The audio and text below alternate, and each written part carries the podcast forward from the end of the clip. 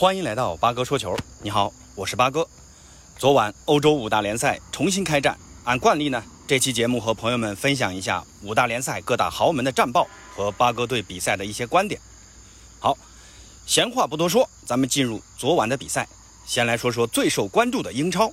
毫无疑问，本轮英超最受关注的比赛就是红魔曼联坐镇主场迎战远道而来的纽卡斯尔联队。看点呢，就是 C 罗。重回梦剧场的首秀，那 C 罗果然也不负众望，在曼联四比一战胜喜鹊的比赛中，先是上半场行将结束时门前捡漏打破僵局，啊，这个球看得出啊 C 罗的过人之处。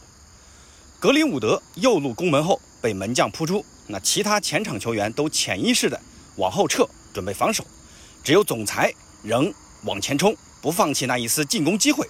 啊，果然门将扑球脱手，C 罗轻松捡漏。这个球呢，你说侥幸也是侥幸，但也正是现在曼联其他球员所欠缺的一种特质，那就是永远不放弃任何一丝机会。这也是 C 罗作为巨星带给曼联最大的精神支持。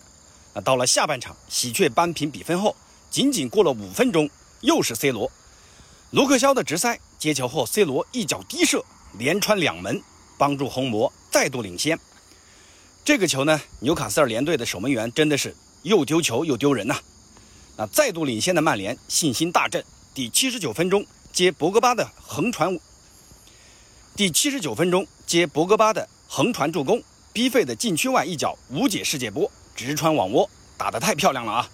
那中场前替补登场的林皇，在接到博格巴的无私横传，突施冷箭，曼联最终收获一场四比一的大胜。纵观全场比赛，C 罗的表现当得起全场最佳球员的殊荣，而博格巴和 B 费的持续精彩表现，给了球迷对于这支曼联的前场进攻更多的期待。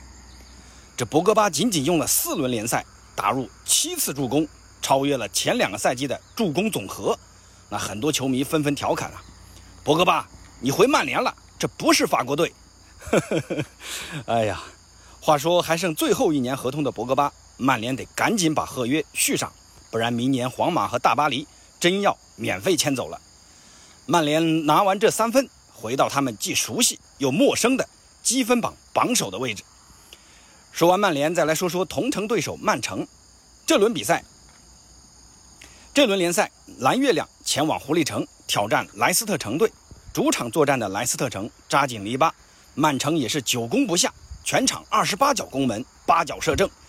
仅由伯纳德·席尔瓦在下半场六十一分钟打入一粒进球，这连续的五球大胜啊就此终止。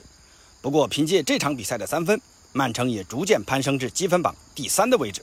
在他们的前面就是，在他们的前面是刚刚三球大胜的蓝军切尔西。切尔西主场迎战阿斯顿维拉，魔兽卢卡库本场比赛继续发挥优异，贡献梅开二度的好戏，两粒进球。两粒进球也是颗颗精彩啊！上半场第十四分钟接长传后突入禁区，面对防守球员，先是左脚冷静一扣，晃开空当，再起右脚打门。那这份冷静让人叹为观止。第二粒进球发生在比赛最后一分钟啊，卢卡库还是在第一个进球同样的位置，这次就蛮不讲理的接球也不做任何调整，直接打门，真的是碾压整条维拉的后防线。不过。这场比赛刚刚从马竞转转头而来的萨乌尔，半场结束就被若日尼奥替换下场，表现仍是让人无法信服。这回到中场的萨乌尔到底要踢什么位置呢？啊，最后再来说说英超本轮的一个大冷门啊，热刺客场零比三不敌水晶宫。下半场五十七分钟，热刺领到红牌，随后十人作战的热刺连丢三球，凯恩在前场独木难支，缺少孙兴民的热刺。进攻似乎是遇到了瓶颈一般，只有两脚射门。水晶宫可是有着十八脚打门呢。这英超无弱旅，果然名不虚传。说完英超，再来说说德甲。拜仁客场四比一大胜莱比锡。莱比锡前主帅纳格尔斯曼和前队长萨比策面对旧主也是毫不留情。莱万继续神勇发挥，开场第十一分钟就打入一粒点球。开赛以来，连续四轮每轮都能贡献进球，这太强了啊！穆夏拉在上半场快结束和萨内在下半场刚开场各入一球。莱比锡随后由莱莫尔打入一粒惊世骇俗的穿云神箭，挽回颜面。不过到了中场前最后一分钟，舒停舒波莫廷单刀建功，这五大联赛真的是不能眨眼呐！八哥介绍的这几场比赛，像曼联的林皇、切尔西的卢卡库，还有这一场，都是在比赛最后一分钟打进的精彩进球。拜仁这场取得胜利后，积分榜也升至第二，排在四连胜的沃尔夫斯堡之后，而莱万。凭借这粒进球，以六粒进球排在射手榜第一。那排在第二的，相信大家都猜到是谁了？对，就是那个高大的挪威人哈兰德。本轮大黄蜂多特蒙德客场挑战药厂勒沃库森，多特蒙德三度落后，三度追平，最后由哈兰德打入点球反超，逆转取胜。哈兰德本场也是贡献梅开二度。多特蒙德在前全取三分之后，排在拜仁之后，名列第三。说完德甲，最后来说说意甲。这轮意甲率先开场的就是重头戏，老妇人尤文图斯客场挑战那不勒斯。结果那不勒斯主场越战越勇，在尤文先入一球的情况下，连进两球，逆转取胜。尤文就此两连败，三轮过后仅积一分，排名第十六名。说难听点，就是比降级区高那么一分那咱。让咱们来复盘一下这场比赛啊，尤文的开局其实非常好啊，莫拉塔在第十一分钟就头球破门了，但苦于中场控制能力太差，几乎无法组织像样的进攻，全场任由那不勒斯狂轰二十脚射门，而自己仅有八脚打门，控球率呢也是大幅度落后，百分之三十三对百分之六十七，这什么概念呢？九十分钟的比赛，那不勒斯的控球时间比尤文要多一倍，而且这场尤文的。后防线也出现严重问题啊！第一个丢球是因西涅的吊射，既不快也不刁钻，门将什琴斯尼的扑救居然能脱手。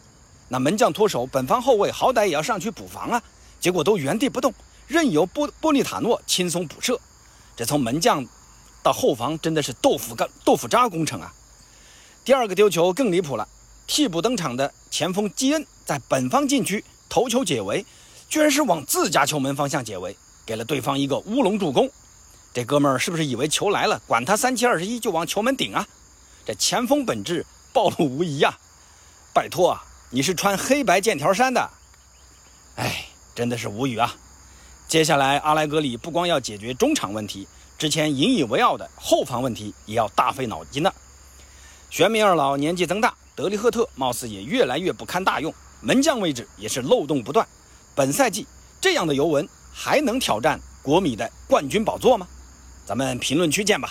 好，今天的介绍先到这儿，咱们下回见。